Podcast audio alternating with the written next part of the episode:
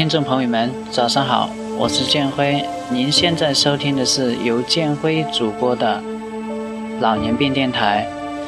那么今天我将为大家继续呃分享关于骨科专题中的呃骨关节炎的问题。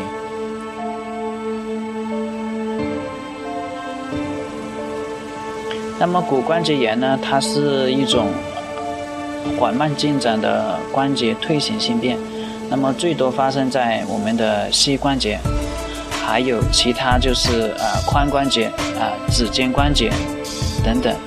那么常见的症状主要是啊缓慢进展的关节疼痛、僵硬，还有压痛、肿胀。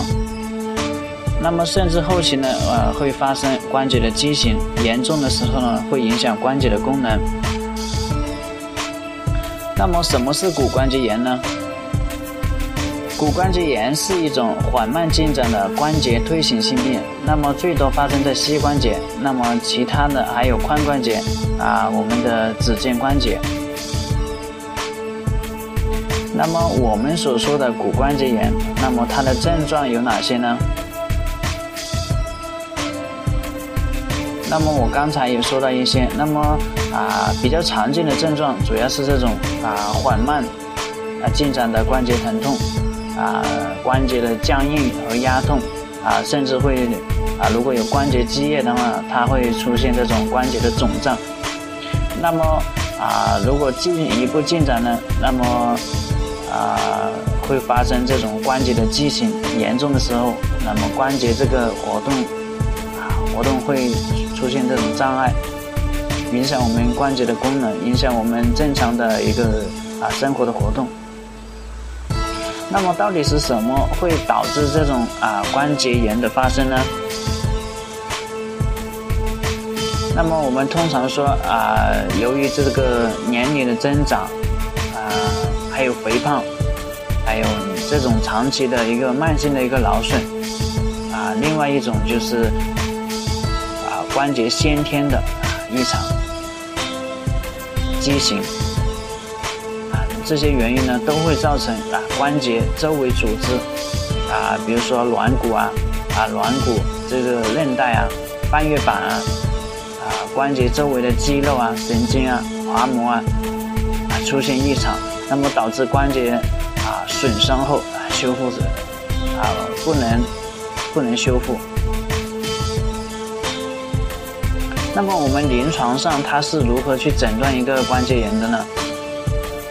那么骨关节炎它的诊断，那么主要是依靠啊症状和影像学的检查。症状主要是啊慢性的这种间歇性的关节疼痛、肿胀、压痛、僵硬。那么加上我们所去拍的这种啊 X 片呢啊它典型的表现，那么就可以初步的一个诊断。啊，但是。同时呢，它需要和啊这些啊痛风引起的关节炎，还有这个啊类风湿性关节炎呢啊去鉴别。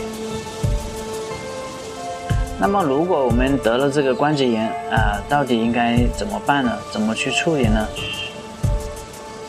啊，骨关节炎的治疗啊，这其实就是说啊骨关节的治疗。那么它的治疗一般就包括啊非药物性的治疗。还有就药物性的治疗，啊，最后如果是还是不能缓解，那么我们要考虑是不是啊行手术治疗。比如我们的膝关节，那么如果比如说啊到晚期，它的关节已经非常僵硬了，啊关节间隙已经非常的狭窄，影响我们正常的功能，那么我们后期呢啊就会考虑啊做这种髋关节啊这种膝关节的一个置换。那么我们首先来了解一下这个啊非药物治疗。那么非药物治疗啊是治疗这个骨关节炎的啊非常呃可以说是啊最重要的一个环节。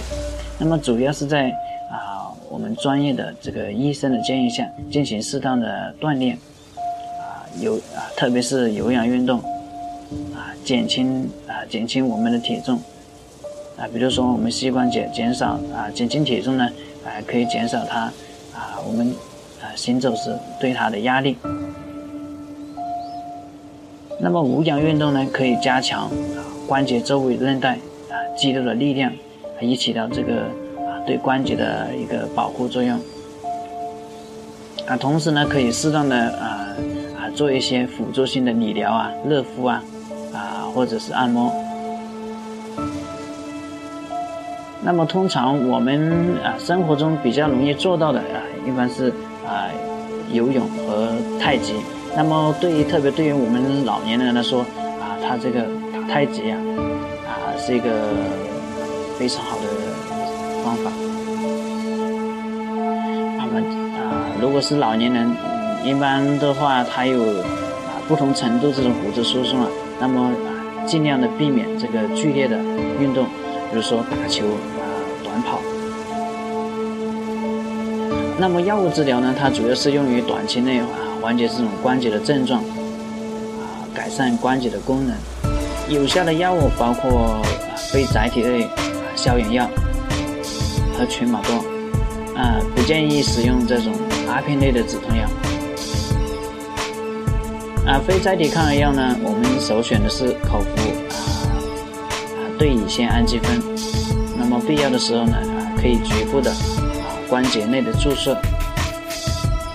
那么过去呢，还有啊关节腔内注射啊透明质酸啊针灸，或者是啊我们啊一般骨科的医生啊，比如说我们在内科的话，骨科医生会诊的话，他啊现在临床上比较多用的就是一种硫酸氨基葡萄糖。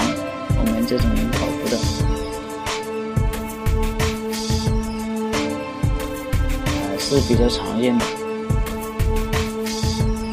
当然了，啊，疗效的话还是个体化，就是说，啊，并不是说百分之百对每个人都有效果。啊，在目前来说，啊，这些东西还是存在一些争议，啊，主要还是个体化。那么。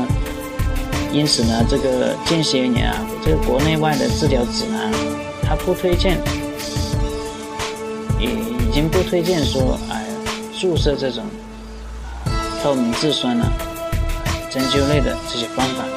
那么，仅在通过其他的这种保守治疗啊，不能缓解的时候，大家可以试一下。那么最后啊，如果这个药物啊，非药物的手段，它已经不能解决这个问题。那么我们会考虑这个手术的质量。那么骨关节炎的中末期啊，关节啊，它明显的疼痛、活动障碍，甚至畸形。那么严重的时候会啊影响正常人的生活。那么这个时候呢，可以选择进行啊人工啊关节的置换手术，改善这个关节的功能，啊提升我们生活的质量。其他的方法来说，啊啊，比如说啊，关节镜下去清理关节啊，关节啊腔的灌洗啊，这个疗效现在都不明确。那么现在呢，啊，就不推荐去使用。那么我们才说啊，吃药啊，这吃药治老百姓，他都认为觉得啊，是药的三分毒。那么。病人通常会问到：啊，这个我们口服药啊，到底有什么啊，有什么副作用没有？那么我们刚才说了，这个啊，许多患者他总是啊觉得是药三分毒啊，担心药物的副作用。那么尤其是所谓的各类的止痛药啊，认为有了病啊能扛则扛啊，特别在我们农村这是非常常见，但是这个是啊非常不正确的。那么，特别是长期严重的关节慢性的疼痛，它会加速这种骨关节炎的发展，导致关节僵硬关节周围啊这个肌肉萎缩，那么严重的时候，它会影响这种关节功能及正常的生活。而我们说的适量的这种口服非甾体类抗炎药，它能够有效的去缓解症状，提高这种生活的质量。啊，但是呢，不能长期的使用。啊，对于骨关节炎，非甾体类抗炎药，我们刚才也稍微介绍了，它首先啊，首选的是这个非啊对乙酰氨基酚。啊，对于正常来说啊，一般不会出现明显的副作用，偶尔会出现啊这种恶心、呕吐啊啊拉肚子，我们说的腹啊腹泻、腹痛等。那么这个呢，呃，一般都不啊都不会很严重。那么停药后很快它就会好转。而对于啊有基础疾病的患者，啊用药的时候呢就需要谨慎了，啊特别是胃肠道出血这种风险较大的病人，首选啊非载体的抗炎药，啊用这个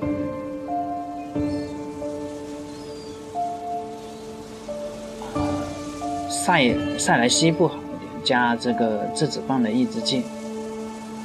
那么个人推荐呢？用这个奥美拉唑，就是两呃塞来西布和这个奥美拉唑联合使用。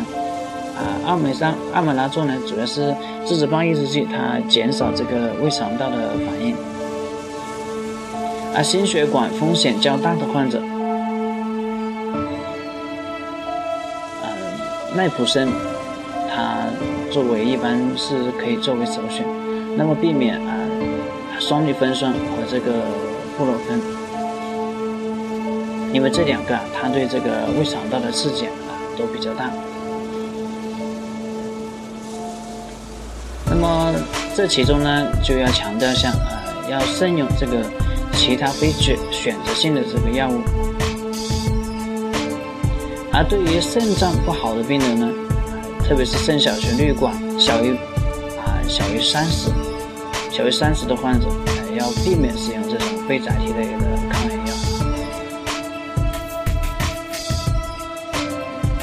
那我们说的啊，手术治疗，它到底呃，手术治疗到底是适适用于什么样的病人？